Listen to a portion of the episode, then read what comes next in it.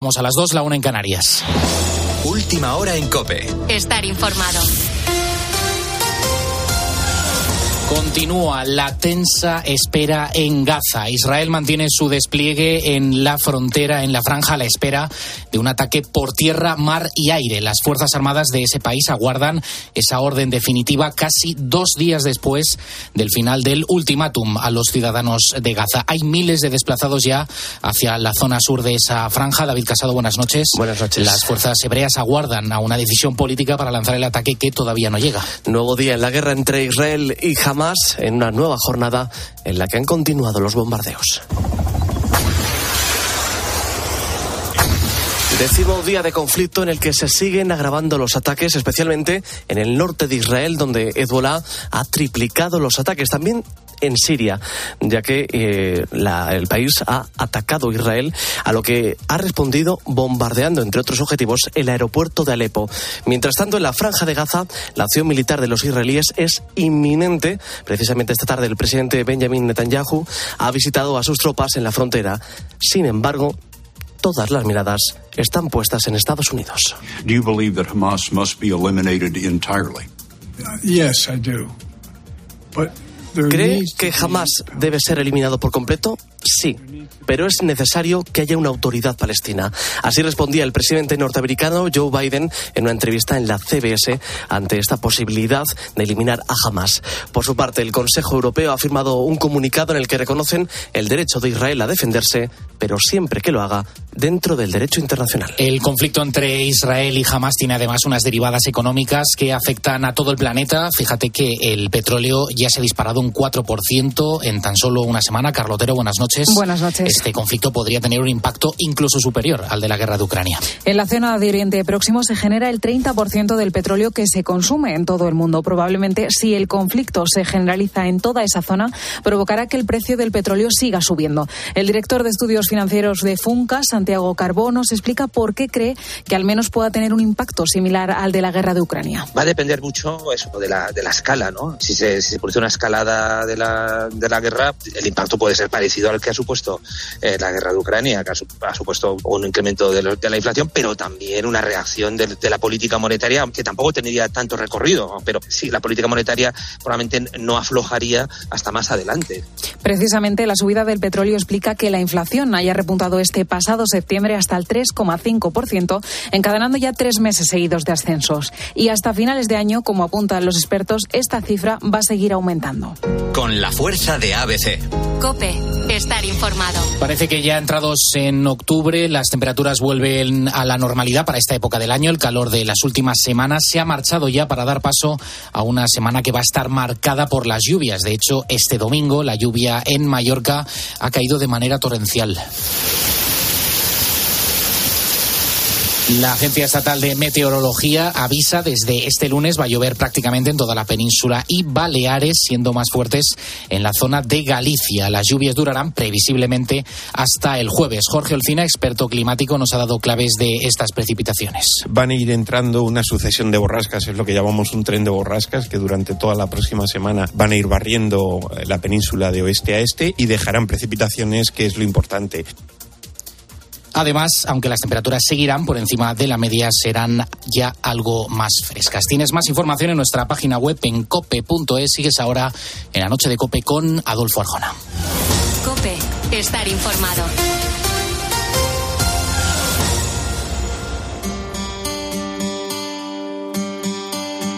Escuchas la noche. Con Adolfo Arjona. Cope, estar informado.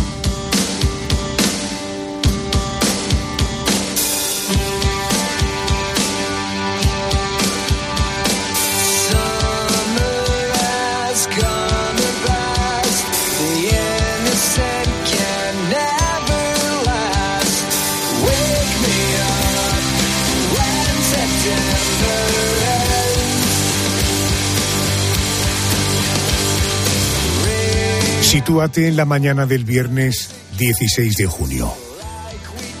Ese día, esa mañana, transcurría con normalidad en el puerto de San Juan de Terranova, en Canadá.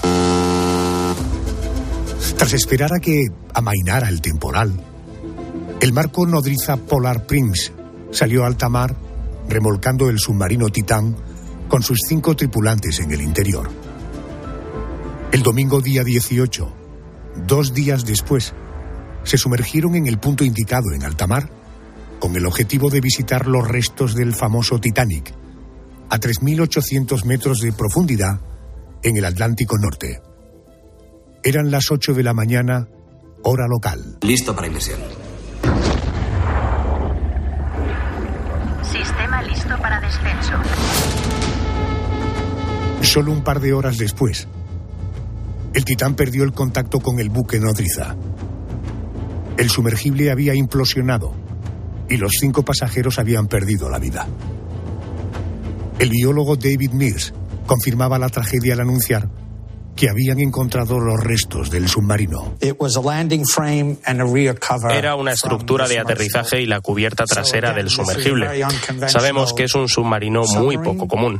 La cubierta trasera era el tramo puntiagudo del extremo y el tren de aterrizaje era un pequeño marco una pequeña estructura de aterrizaje en la que parece que se apoya. Por eso sabemos que es el sumergible. Esta noche en Grandes Especiales, desapariciones en el fondo del mar.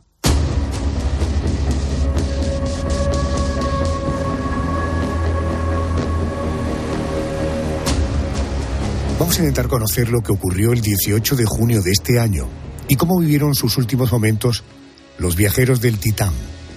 Me acompaña Antonio Cruzelaegui, director de la Escuela Superior de Ingenieros Navales de la Universidad Politécnica de Madrid. Antonio, muy buenas noches. Muy buenas noches, Adolfo. Buenas noches. Profesor, las primeras teorías hablan de un posible fallo eléctrico como causa del accidente. Eh, ¿Qué pudo pasar, según su opinión? Bien, efectivamente, eh, lo primero que se pensó es que podría haber un fallo más o menos catastrófico de los sistemas de, energía del, del, Titán y esto podría ser debido pues a, un fuego, a una iniciado en, en, alguna de las baterías ¿no? eléctricas eh, esto es lo que se pensó, porque el corte brusco de comunicaciones pues daba que pensar que había un fallo eh, eléctrico, electrónico grave. ¿no? Correcto. ¿A, qué profundidad estaban en el momento eh, de ese fallo eléctrico y, y qué pudo pasar hasta que el sumergible explota definitivamente?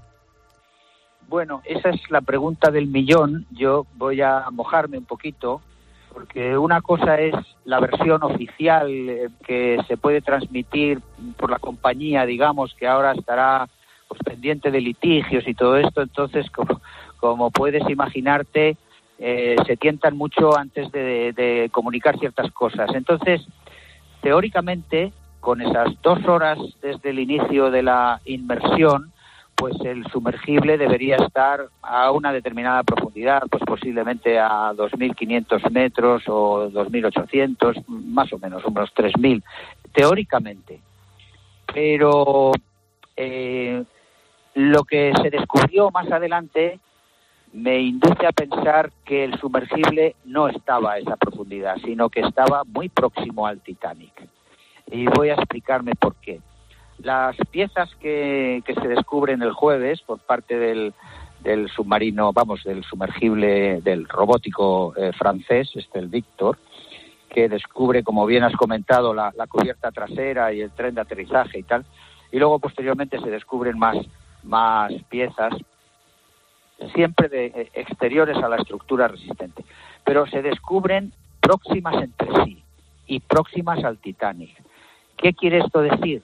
que la implosión se produjo muy cerca del Titanic y no como la versión oficial de la empresa dice que es que pues les faltaba lo que fue muchos metros todavía. No, la, eh, la implosión se produce muy cerca del Titanic y la hipótesis que yo eh, avanzo o aventuro es que eh, llevado por la bueno por la necesidad o por la por el interés de epatar un poco a sus egregios eh, compañeros de viaje, pues el dueño de la empresa les dice, voy a meter máquina, voy a meter velocidad, vamos a bajar más rápido de lo que se baja normalmente para tener un poco más de tiempo abajo eh, en el Titanic. Esa es mi hipótesis, es decir, hay un, hay un incremento de, la velocidad de descenso más allá de, lo que era habitual en, las, en los descensos anteriores. Entiendo, entiendo. Y, y, eso a su vez provoca posiblemente que el sumergible, que no es un submarino, perdona que te corrija, pero no ni, ni de lejos es un submarino, es simplemente un sumergible, o sea, es una lata que baja allí, eh, pero no tiene eh, distintos sistemas de protección, etcétera, como tiene un submarino.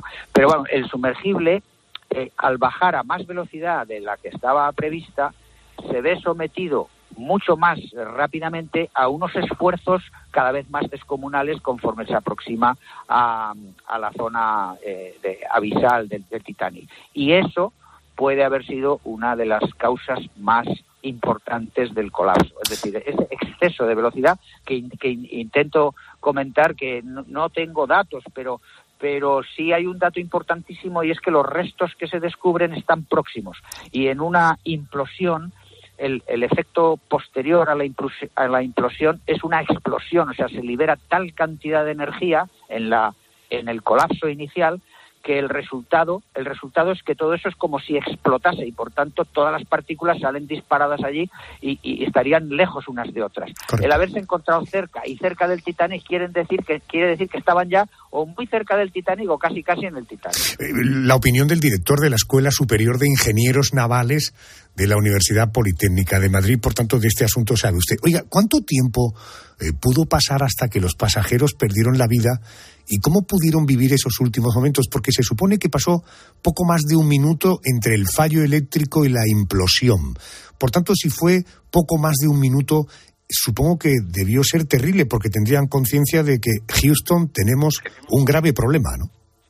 Eh, yo, yo creo, honestamente, que no, que no, que no se enteraron de nada tanto si hubo o no antes del, del, colapso, de la implosión, si hubo un fallo y puede haber un minuto o varios minutos tal, esos minutos desde luego no se corresponden con la sensación de, esto va a implosionar. No, eh, la implosión se produce en unas milésimas de segundo.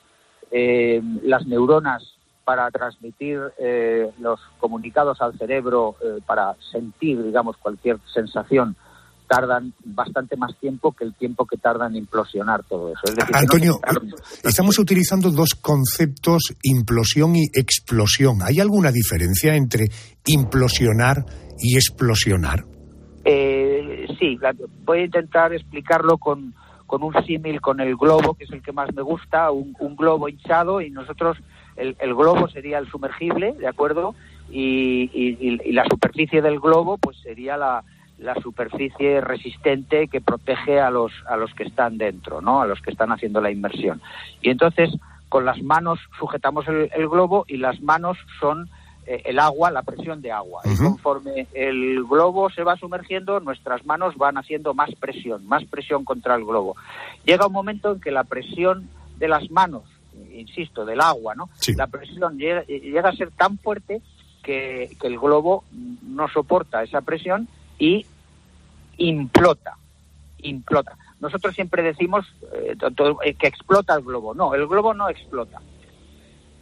El globo implota, es decir, se colapsa hacia adentro por efecto de esa presión tan grande de las y, Y como consecuencia de la implosión viene la explosión. Correcto, y como consecuencia de la implosión tan brusca, se libera una gran energía en el caso del globo, obviamente es pequeña, pero aún así es suficiente para que se oiga una, una, explosión. Entonces, la explosión es consecuencia, es resultado de la implosión previa, es decir, de que desaparece todo lo que hay ahí y queda sustituido por, por el, el fluido circundante, que en el caso del globo es el aire y en el caso del sumergible es el agua. Entendido. Por tanto, aclaramos. Eh, en primer lugar, la implosión sería un estadio anterior a la explosión y quiero recordar algo que, en fin, yo creo que es obvio, eh, recordar que a mayor profundidad tenemos mayor presión. Eh, Antonio, este tipo de submarinos, perdón, de sumergibles, ¿no tienen algún sistema de seguridad que les permita salir a flote en caso de emergencia? Eh, bueno, sí, todos los, sumergibles de este tipo y, por supuesto los submarinos y, suelen tener incluso sistemas redundantes, más, más de uno, por, por, por cuestiones precisamente de seguridad. lo normal es que lleven unos pesos, o sea, un sistema de, pesos, de, pues de, de, plomo, en fin, de, cualquier sustancia que pesa, incluso de, bueno, de, hierro, de, de, latón, vamos, no, de latón no, pero de, plomo sobre todo, ¿no? pesos que están adheridos a la parte exterior, o sea que están fuera del, receptáculo resistente, ¿no? Y, en, y esos pesos se suelen liberar de dos formas, o bien eh, eh, automáticamente, quiero decir, con sistemas internos, o incluso mecánicamente desde, desde dentro, con algún sistema sencillo de liberación. O sea, simplemente es que se sueltan los pesos y al soltar los pesos, que pueden ser en este caso del orden de 150, 200, 250 kilogramos, más o menos para el, para el titán, ¿no? Pues al, al soltar esos 200 kilos de ese orden, más o menos, pues automáticamente el sumergible pues tiende a ir a la superficie a, a flotar, claro. Ese sería un sistema de, protección. ¿no? Claro, eh, yo me pongo a pensar 3.800 metros de profundidad. Recordemos que todos soportamos una presión, que es la cantidad, el espacio que hay entre nuestra cabeza y la atmósfera es una presión atmosférica que sostenemos. A partir de ahí, cuando nos vamos sumergiendo en el agua, vamos multiplicando la presión que vamos recibiendo. De ahí que, en fin, huelga a hablar de los buceadores que cuando eh, vuelven a la superficie tienen que ir haciendo descompresión poco a poco por la presión a la que se han visto sometidos. Oiga, leí en algún lugar eh, eh, algunos investigadores relacionados con el proyecto que este sumergible usaba un mando de videojuegos de 38 euros para controlar la dirección. ¿Estaba preparado el Titán para realizar una inmersión de este tipo, en su opinión? Eh, bueno, clarísimamente no, clarísimamente no. Pero claro, aquí ocurren ocurren muchas cosas. Este este tipo de sumergibles, al operar en aguas internacionales, pues no está sometido al reglamento de cada país que, claro que protege pues protege la, vida de las personas etcétera de aquellos artefactos que van a operar en determinadas eh, condiciones. Hay que hay que recordar que en realidad el, barco a quien se le atribuyen, digamos, las responsabilidades de todo esto es el Polar, este es el, el barco nodriza que llevaba el propio sumergible, ¿no? Y entonces a ese barco sí que se le exige todo tipo de, de, cuestiones de seguridad. En cambio, curiosamente, al sumergible no. Eso, eso por un lado. Por otro lado, eh, entiendo que eh, al ser una explotación comercial, eh, y la empresa lo que quiere es maximizar los beneficios y yo estoy por asegurar, claro, esto no es 100%, pero eso se comprobará en las investigaciones ¿no? que hagan eh, los organismos eh, pertinentes de investigación de accidentes, etcétera, y los seguros, obviamente, de responsabilidades, pero se comprobará si este sumergible que ya había eh, hecho ese viaje al, Titanic, en, no sé, no recuerdo si eran en tres, cuatro o cinco ocasiones anteriormente, si después de cada inmersión eran analizados microscópicamente el, estado de las fibras resistentes de carbono eh, o no. Porque, claro, hacer esos análisis son muy, muy costosos. Efectivamente, son micrografías, eh, una especie de escáner completo de la situación. Hay que tener en cuenta que la fibra de carbono eh, se utiliza desde hace muchos años en construcción naval, pero únicamente para barcos pequeños. ¿Por qué?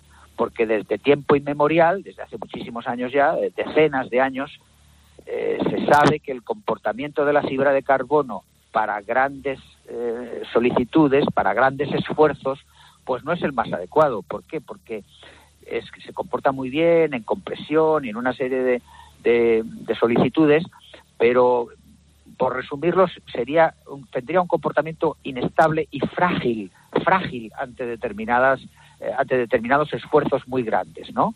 Pues agradezco mucho al director de la Escuela Superior de Ingenieros Navales de la Universidad Politécnica de Madrid estas explicaciones que yo creo que nos sitúan con bastante realidad eh, lo que hubo detrás de esta tragedia. Antonio, gracias por atenderme, ha sido un placer. Gracias. Muchísimas gracias a vosotros. Un abrazo, Adolfo.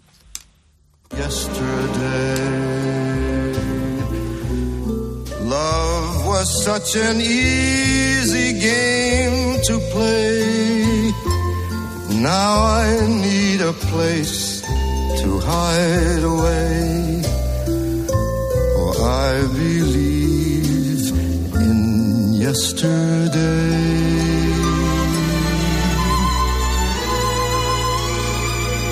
Yes, I believe in yesterday.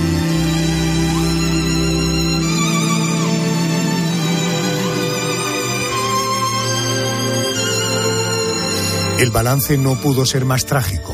Tripulación y acompañantes, todos muertos.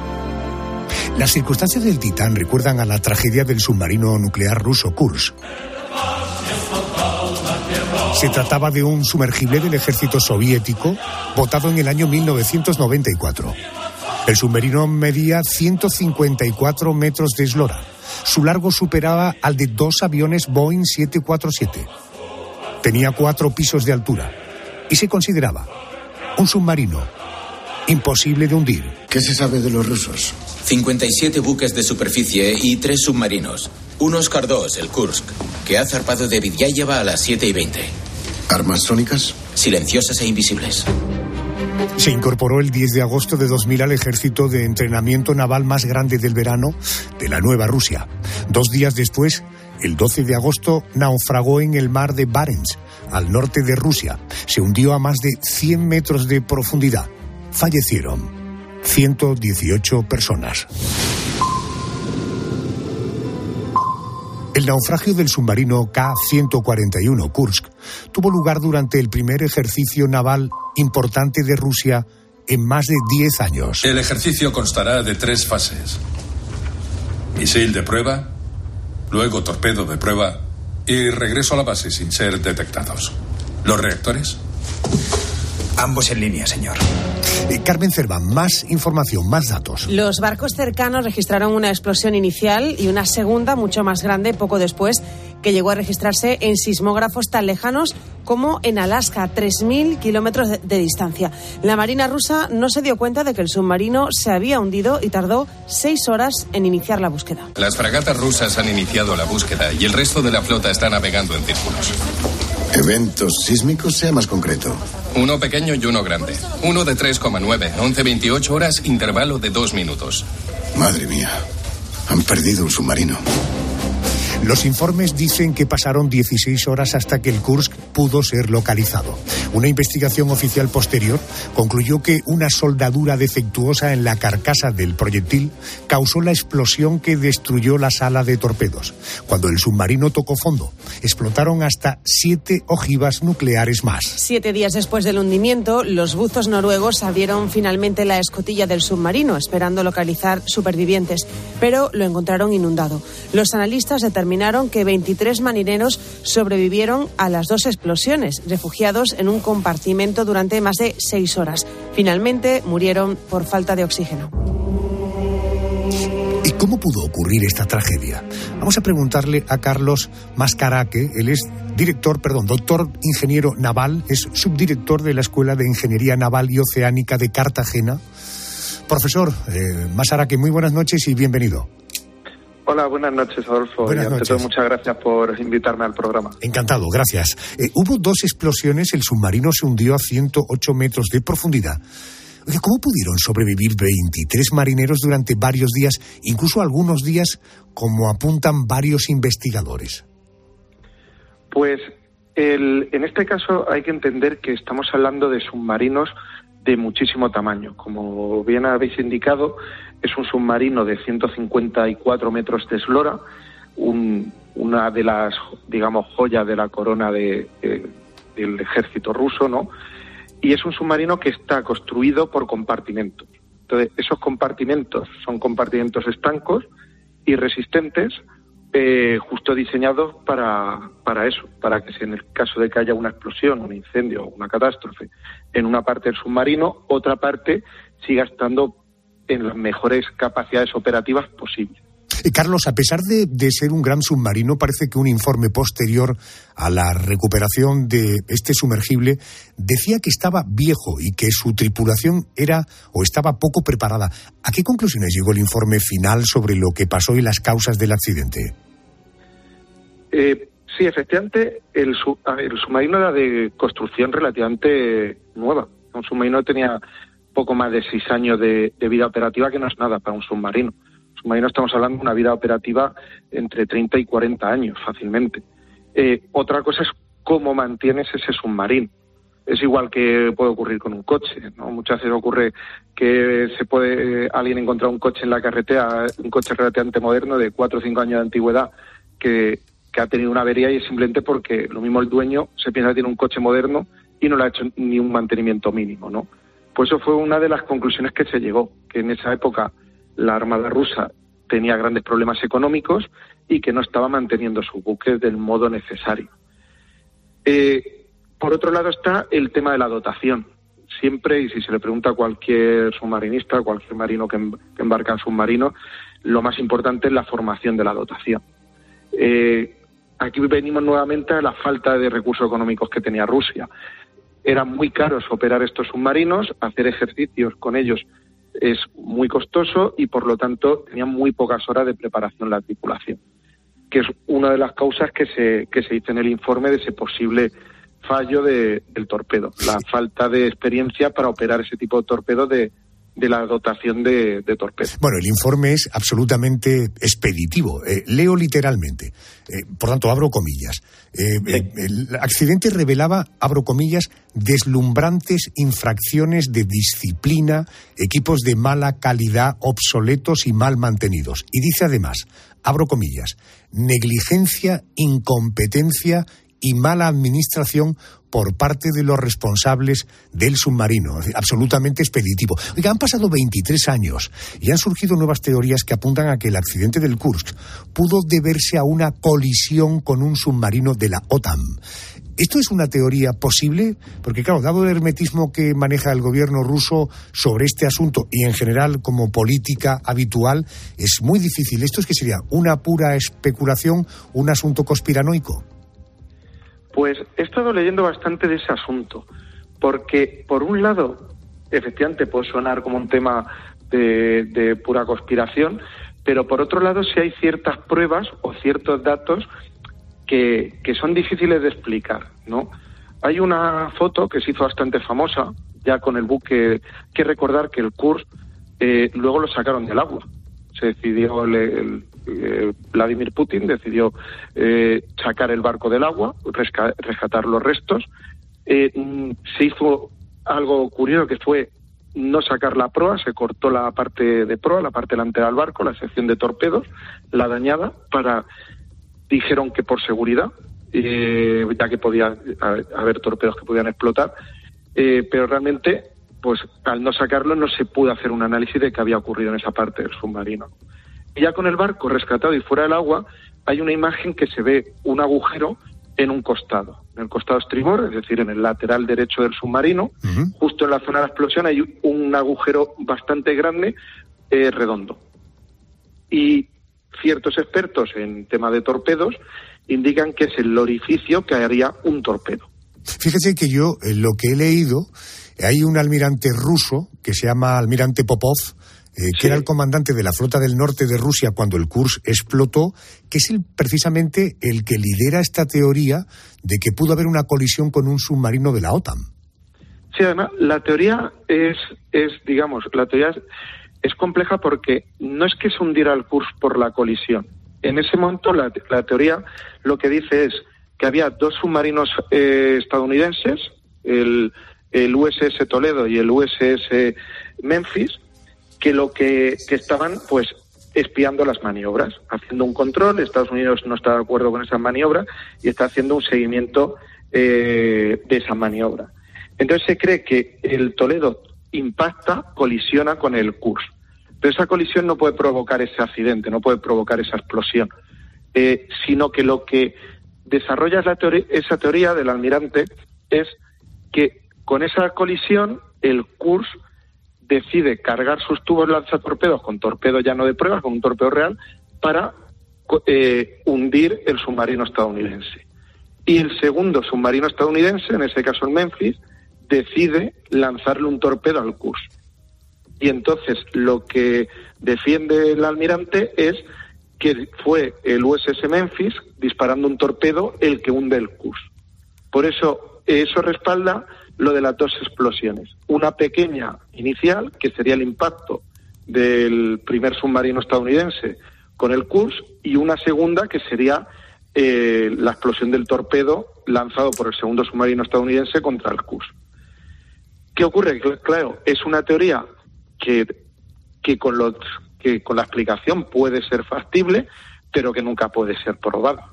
Entiendo. Y sobre todo, claro, eh, ¿para qué serviría? Hombre, pues serviría para saber qué es lo que ocurrió y, por tanto, si se pueden poner mecanismos en marcha para evitar eh, futuros problemas. En fin, esta opacidad informativa eh, del gobierno ruso en particular y, en fin, quienes practican la opacidad informativa eh, ponen eh, de relieve el valor de la verdad, el valor de la credibilidad, que en este caso, desde luego, el gobierno ruso y otros gobiernos, y no miro muy allá, esto de la credibilidad no forma parte de sus políticas habituales.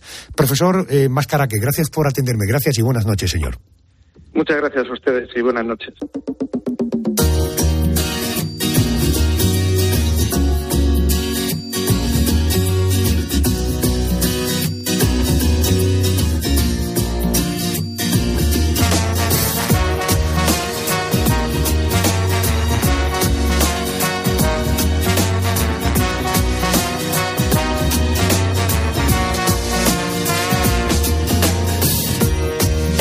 Got a picture of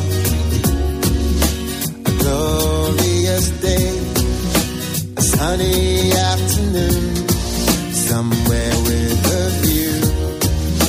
And I don't care what it's all about, as long as I'm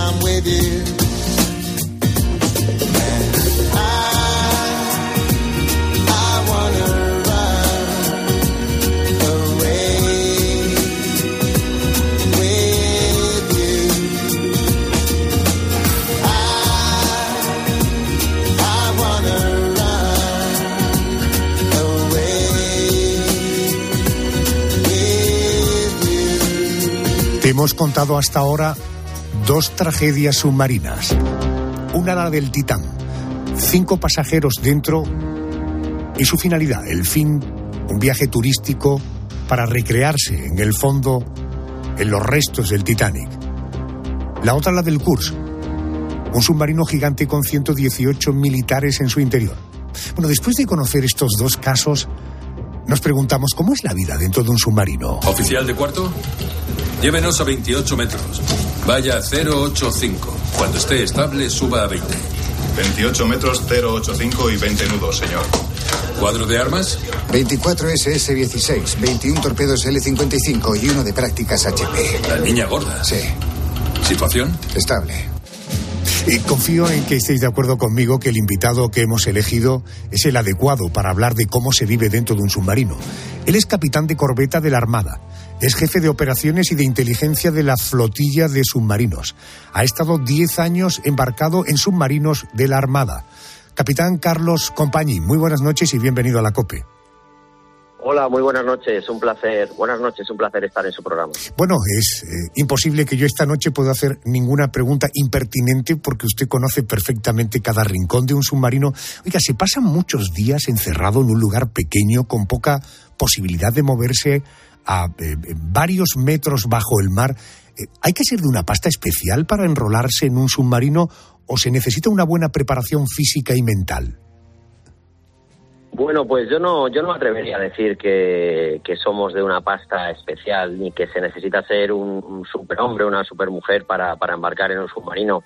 Sí podemos decir que somos un poco distintos en el sentido de que nos movemos en una plataforma como es la de un submarino y en un medio hostil como es eh, el agua del mar, las profundidades del agua del mar.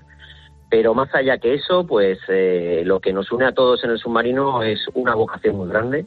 No hay ningún submarinista que esté dentro de un submarino de manera forzosa. Todos somos voluntarios y ese sentido de vocación pues hace que, que naveguemos en el submarino sin ningún tipo de, de problema.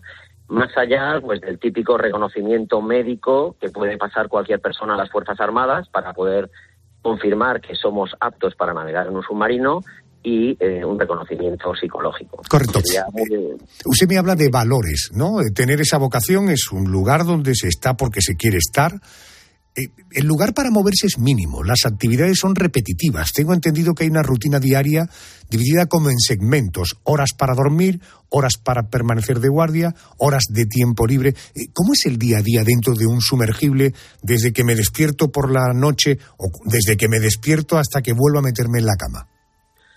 Pues sí, efectivamente, como bien dices, está todo bastante estructurado, bastante condicionado. Pero bueno, básicamente para que el oyente se haga una idea, estamos hablando de que entre 10 y 12 horas al día se trabaja en distintas guardias, cada uno ocupa un puesto de guardia en eh, una de las secciones del submarino, ya bien sea en la zona de propulsión o en la zona de control de la navegación, etcétera. Y luego, pues eh, quedan otras 12 horas aproximadamente, pues que eh, la persona lo utiliza, pues lógicamente para el descanso, porque hay que estar fresco para la siguiente guardia, hay que estar descansado con los cinco sentidos. Y también tenemos tiempo, pues para charlar, para el ocio, la comida, el buen momento para leerse- leerse un buen libro. En fin, en el submarino lo que intentamos es que la gente esté a gusto y que el tiempo se pase de manera eh, adecuada, de manera rápida. Y para eso, pues también nos inventamos, eh, pues bueno, eh, campeonatos de ajedrez, campeonatos de mus. Ahora con el tema de los millennials se lleva mucho el tema de las videoconsolas. En fin, cada uno ya sabe un poco cómo, cómo matar este tiempo libre, pero, pero bueno, es, es, rutina al final. Y lo que se trata a veces es romper esa rutina. Eh, capitán, una pregunta. Cuando hay mala mar arriba, eh, en superficie, si nos sumergimos con el submarino, eh, ¿la navegación es plácida? Pues dependiendo de la zona en la que uno esté navegando, yo he tenido casos que, que en el Atlántico, donde, donde sabe que la ola es mucho más, eh, más pronunciada, mucho más larga, tenemos esa mar de fondo tan característica, pues yo he tenido hasta 80 metros de profundidad, he estado comiendo sopa y la sopa se me movía, ¿no? Con lo cual, dependiendo un poco del estado de la mar arriba, eh, pues tenemos que irnos a más profundidad o menos para, para evitar ese movimiento. Entiendo. Déjeme que resolvamos algunas curiosidades. Oiga, ¿cómo funciona el baño en un submarino? Pues el baño, la verdad, es que es de las cosas más curiosas eh, que todo el mundo que ve un submarino le llama mucho la atención, ¿no? El baño cuenta únicamente con dos inodoros, solo dos inodoros para 65 personas. Y, y luego tenemos una única ducha, digo la ducha porque es que solo hay una ducha, no tenemos más que una ducha para 65 personas. Lo único que ocurre es que, bueno, eh, aunque parezca una paradoja, eh, el agua potable, el agua dulce en un submarino está limitada y entonces lo que hacemos es establecer eh, turnos de ducha. Básicamente nos duchamos un día de cada tres, excepto por supuesto cocineros y pinches de cocina que se duchan diariamente por un tema de higiene. Entiendo. Eh, eh, ¿Cómo se resuelve el asunto de las camas? ¿Cada uno tiene la suya o se comparte la cama por turnos? Pues eh, ese concepto eh, se basa en submarinos antiguos que ya no tenemos en funcionamiento, es el concepto de cama caliente. Antiguamente en la anterior serie de submarinos, la clase 60, había 30 camas para 50 personas, con lo cual el concepto era que uno salía de guardia y se metía en la cama que acababa de dejar un compañero. Ese concepto se llama cama caliente, pero en los submarinos actuales ya no se da. Tenemos en torno a 63, 65 camas, dependiendo de, la estiva que tengamos en proa y demás, y no suele darse ese, ese caso hoy en día. Eh, ¿Cómo se cocina y qué tipo de comida se toma? Pues la verdad es que yo siempre he dicho que el cocinero de un submarino es eh, la persona más importante después de, de un comandante. Bueno, eso en, casa suele ser también así. El que cocina suele ser el elemento más relevante, ¿verdad? Efectivamente, pero es verdad que, que afecta mucho a la moral del- de, la, de la gente, a, a romper las rutinas, el saber que mañana el cocinero va a hacer una pizza, va a hacer una hamburguesa, pero bueno, se cocina como en casa, se toman legumbres, se toma carne, se toma pescado, y es verdad que sí que lo que hay que tener en cuenta es que a partir del decimoquinto, decimosexto día, pues eh, la fruta y la verdura empieza a ponerse eh, en mal estado, con lo cual se prioriza tomar esos alimentos antes de esos días. Y luego ya pues tenemos el, famoso aliado del submarinista que es eh, el lácteo o es eh, la Macedonia de frutas o similar. Y capitán, yo agradezco mucho que eh, no me dé- no me arranquen las respuestas. Oiga, depende del tipo de submarino. En fin, yo creo que usted está haciendo eh, una visión global, cosa que es lo que realmente nos ayuda. Y precisamente apelando a esa capacidad que usted tiene, ¿cuánto tiempo máximo se puede estar en un submarino en general y bajo el agua en particular? Bueno, pues como bien ha dicho, efectivamente dependemos del tipo de submarino. Los submarinos nucleares pues tienen, podríamos decir, casi una capacidad ilimitada en el sentido de que el reactor nuclear nunca se agota, ¿no? El, con- el con- gran condicionante de estar más tiempo o menos en la mar casi siempre lo van a marcar los víveres, los víveres que yo puedo llevar a bordo para tantas personas durante tantos días. Un submarino nuclear, al ser mucho más grande, tiene esa gran capacidad de víveres, pueden hacer patrullas de dos, tres meses. Y un submarino convencional, como son los nuestros, pues depende del tipo de navegación, pero podemos estar entre 25, 30, hasta incluso llegar a 45 días. ¿Bajo el agua? Bajo el agua, fundamentalmente. Un submarino normalmente sale de puerto y suele hacer inmersión en cuanto puede. ¿Vale? La gran capacidad que tiene un submarino es eh, ser indetectado, la discreción, por tanto, cuanto antes haga inmersión es mucho mejor para el submarino. Oiga, eh, termina la navegación, se vuelve a puerto. ¿Qué sensaciones se tienen al pisar tierra firme? De- de- Debe haber un periodo de adaptación tanto físico como mental. Pues bueno, la verdad es que la sensación, tal cuando uno llega a tierra, lo primero es una sensación de, de- bienestar en el sentido de, de orgullo, ¿no? De, haber cumplido con, con la misión, como decimos los militares, eh, la satisfacción del deber cumplido, ¿no? Haber hecho otra navegación, que haya salido todo bien, estar en casa. Y luego está ese hormigueo típico de, bueno, ¿qué me voy a encontrar al llegar, no? ¿Cómo va a estar mi familia? ¿Cómo va a estar eh, eh, esta niña que he dejado que le, se le había caído un diente? Todo ese tipo de cosas que uno siempre tiene ese gusanillo. Y luego lo que es la adaptación realmente, pues es verdad que físicamente uno dentro del submarino se mueve poco y entonces a lo mejor a la hora de hacer deporte pues uno está un poco más entumecido y demás. Y lo que sí que pasa en submarinos que como lo he dicho antes, que se come muy bien y el riesgo es el engordar. Yo sí que me he pasado en mis navegaciones que a lo mejor en una navegación de 25 o 30 días pues sin querer cogía 3 kilos y luego pues, pues costaba quitárselo. ¿no? Pero más allá de eso no hay un acoplamiento, no hay una fase de acoplamiento a la hora de volver a tierra. Está claro que usted le pegaba a las hamburguesas y a las pizzas con verdadera pasión, ¿eh? Claramente. Efectivamente, es así porque al final es que cuando uno está navegando, este romper la rutina, esa hamburguesa del sábado por la noche. Por ejemplo, el domingo es un sitio, es un día muy característico en submarinos, donde si el cocinero es de Cartagena, que es donde está la flotilla de submarinos, suele hacer un caldero del Mar Menor con alioli. Pues ¿cómo te vas a saltar el caldero del Mar Menor con alioli? Te lo tienes que tomar. Entonces al final cuesta, cuesta el regreso, esos 3-4 kilos que uno ha cogido, cuesta, cuesta perderlos. Capitán eh, gracias por atenderme, señor. Ha sido muy amable. Gracias. Muchísimas gracias a vosotros, un placer. un tiempo pequeño, estirarlo como un chicle y convertirlo en eterno.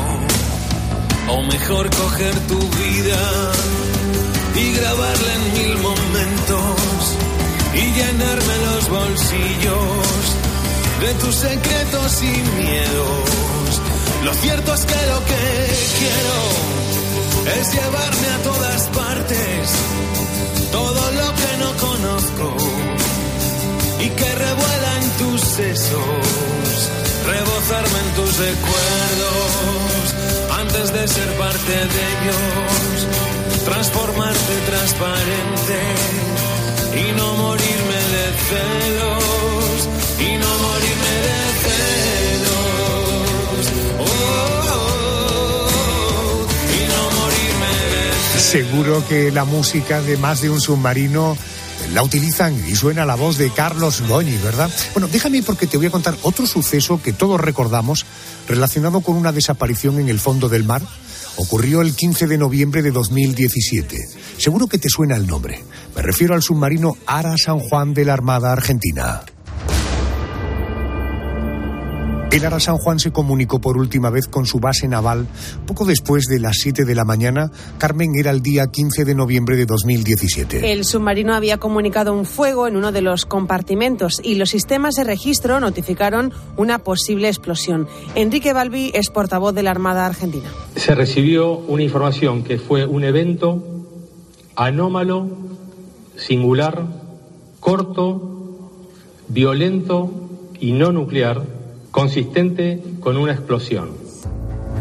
Se buscó a la, tripulación durante dos semanas con la ayuda de más de una decena de países, pero no se encontró ni una sola pista del paradero del submarino. No fue hasta un año después, el 18 de noviembre de 2018, cuando se encontró el submarino. Los restos de la nave se encontraban a la altura del Golfo San Jorge, en la costa atlántica de la Patagonia Argentina, muy cerca del punto en el que desapareció a 900 metros de profundidad. Murieron sus 44 tripulantes tripulantes. Los familiares de las víctimas querían saber qué había pasado. Esto no va a quedar así, nos vamos a unir y algo tiene que salir, se tiene que hacer justicia. No me va a servir una placa que diga los seres del San Juan. Sí, los seres del San Juan, los guerreros del San Juan, porque ellos no sé cómo se han sufrido, cómo han estado. Las causas oficiales de lo sucedido al sumergible nuclear fue una implosión, pero las víctimas del Lara San Juan habían dicho a sus familiares en varias ocasiones que el submarino necesitaba una reparación para seguir navegando. Seis altos mandos navales fueron procesados. Solo seis días después de la desaparición del submarino Ara San Juan, nuestro compañero Carlos Herrera tuvo la oportunidad de hablar con Jorge Vergario, había sido comandante de ese sumergible, de ese submarino, y era el padre de uno de los 44 tripulantes desaparecidos, de José Ignacio Vergallo. Don Jorge, buenos días. Buenos días, ¿cómo está, Carlos? Eh, don Jorge, el Lara San Juan, que usted lo conoce bien, puede haber tenido, según dicen, un problema de baterías, es lo que se especula. ¿Qué cree usted que puede haber ocurrido y dónde cree usted que puede estar? Realmente lo único que se sabe cierto es que tuvo algún tipo de falla en una batería que tienen la función de eh, alimentar el todo lo eléctrico, por supuesto, del buque y particularmente el motor eléctrico de propulsión. Ese tipo de avería, de falla, pone salir a superficie para solucionarlo y así lo hizo el comandante, salieron a superficie, repararon volvieron a ir a inmersión y estando ya en inmersión transmitieron el mensaje que denota mucha tranquilidad, un mensaje normal de rutina de un submarino operando en el cual informa que solucionó el problema, se fue a inmersión y que iniciaba la derrota, digamos, la navegación hacia el puerto de Mar del Plata. Eso es lo último que se sabe, eso es lo último cierto. Después con la angustia, la búsqueda de esperanza, de lucecitas de la cual tomarnos, este, eh, aparecen versiones, en particular a veces en, en las redes sociales que generan inquietudes en los familiares, pero de saberse es lo que le acabo de comentar. ¿Qué puede haber ocurrido en base a mi experiencia? Que o se reitere la falla o haya, eh, eran días ah, y hasta el día de ayer de muchísimo temporal, o que se haya presentado otra, no sabemos, y que le lo haya dejado sin comunicaciones. A partir de esa conjetura, algo cierto que no puede transmitir, no se puede comunicar por la razón que sea, a partir de esas conjeturas puede haber hecho lo que en una situación de mar, de viento normal se hace, que es eh, salir a superficie de inmediato. Si esto lo hubiera hecho con el temporal que hay, no es detectable por ningún avión ni, ni buque de superficie, excepto que esté de casualidad muy cerquita. Así que una alternativa es que estuviera en superficie arrastrado por el viento. La otra alternativa es que tal cual él dijo, este, inició su navegación hacia Mar del Plata y después de haber navegado un tiempo determinado, una hora, un día, dos días, se le presentó esta falla que antes yo mencionaba y bueno, lo forzó a actuar en consecuencia. ¿Qué puede haber hecho? Que serían una de las cosas que yo habría hecho si soy comandante. Y a lo mejor no salir a superficie, porque por el estado del mar es riesgoso a bordo. Y, pero todas estas son conjeturas que hago yo a título absolutamente personal, porque la verdad es que no sabemos nada. Eh, el, temple especial de los hombres y de la mujer que, que está en un submarino, la, gente que viaja y que trabaja y, los, los, militares, hace que estos, eh, estos hombres, estos efectivos, sean conscientes de que si están en una situación delicada, eh, todo puede llegar al final. Si realmente están en inmersión como, digamos, es la segunda alternativa que yo deseo. La rigurosa formación que tenemos los submarinistas eh, en todos lados del mundo este, hace que aún ante la emergencia simplemente nos pongamos nerviosos porque eh, todo el mundo sabe hacer todo. Es decir, eh, el cocinero de un buque cocina, supongamos. En el submarino cocina y hace muchas cosas más, por lo pronto eh, conoce todos los mecanismos y puede reemplazar a un maquinista.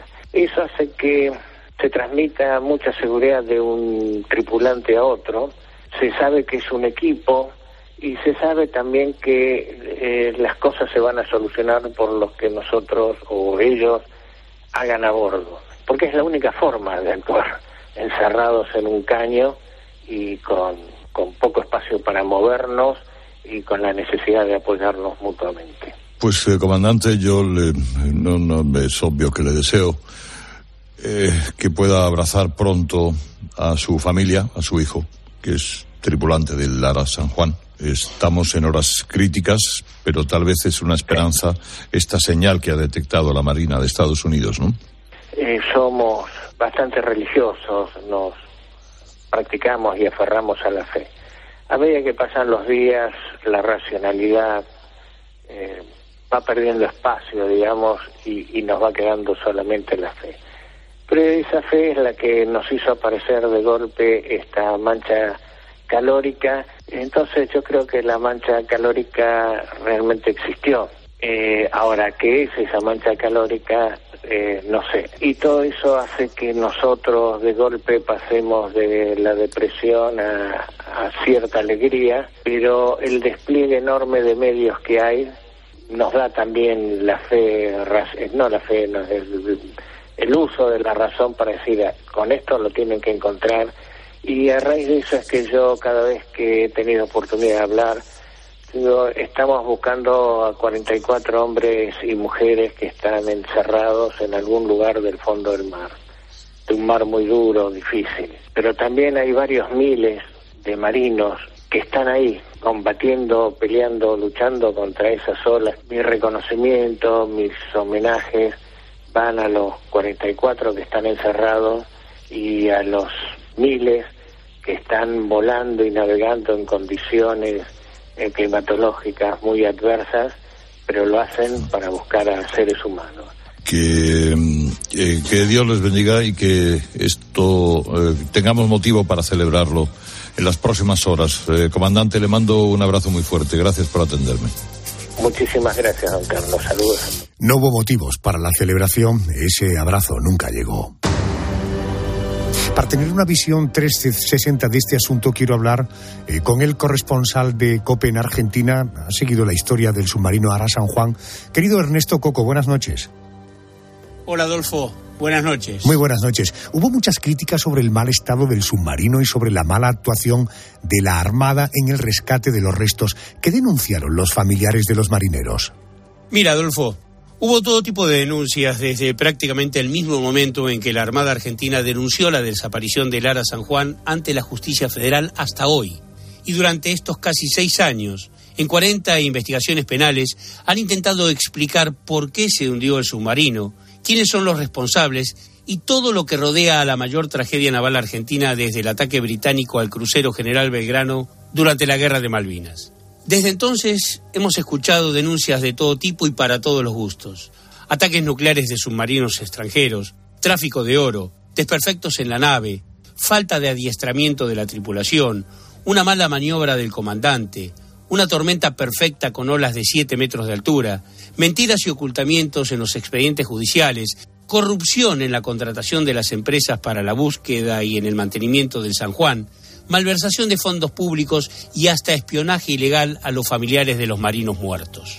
Pero la principal hipótesis es que el hundimiento del Ara San Juan fue consecuencia de falta de mantenimiento del submarino.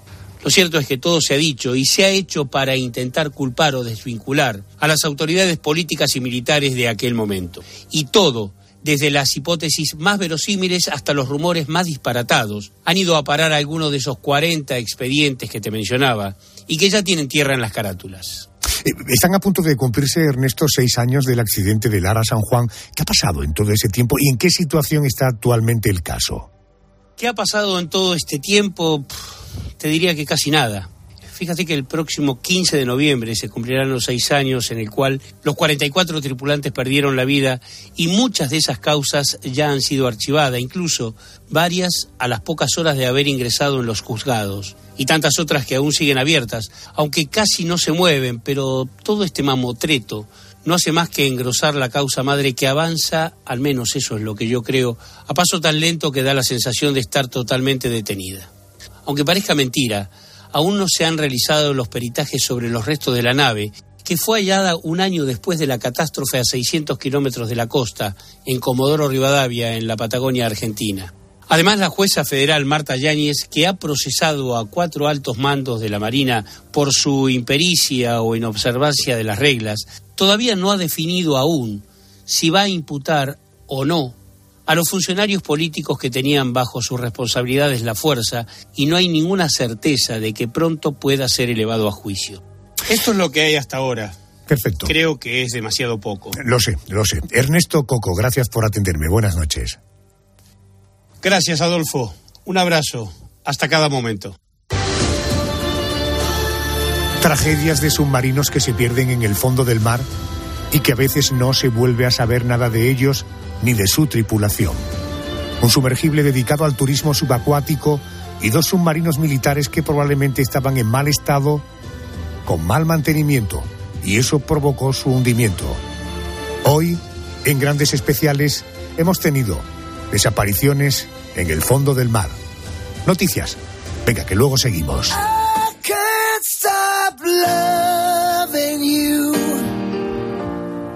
I've made up my mind to live in memories of the lonesome times.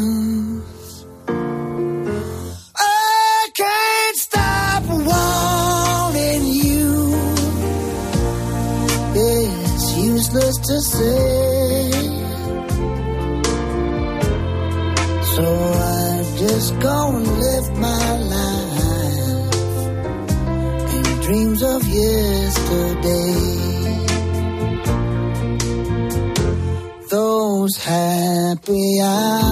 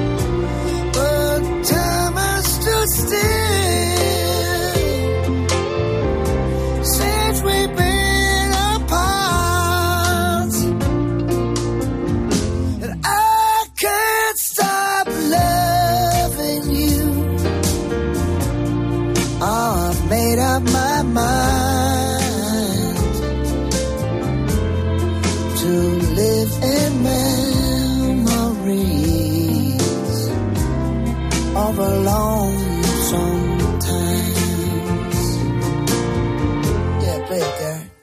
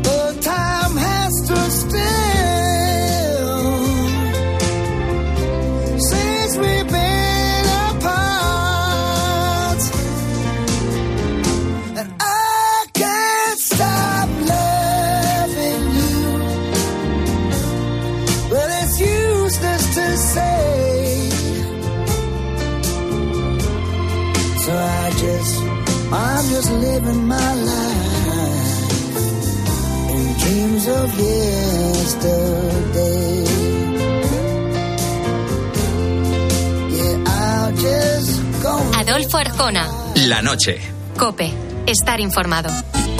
¿Y tú qué piensas? Escríbenos en Twitter, en arroba cope y en facebook.com barra cope. Los fines de semana en la radio. Atención, a punto de saltar los dos equipos. El deporte con Paco González, Manolo Lama y el mejor equipo de la radio deportiva. ¡Balón que queda muerto! ¡Y gol! Los fines de semana todo pasa en tiempo de juego. ¡Tiempo de juego! Todo pasa en cope.